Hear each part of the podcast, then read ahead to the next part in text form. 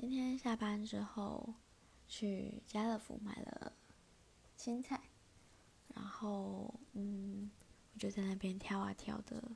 好挑好我要的东西之后去结账，结果嗯有一包青菜一直刷不过，那他就说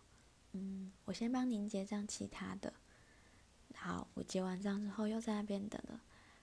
就是店员弄一弄之后那包青菜还是没有办法刷条码刷过。他就跟我说：“小姐，不好意思，我们这包青菜不能卖了。”嗯，我觉得很傻眼。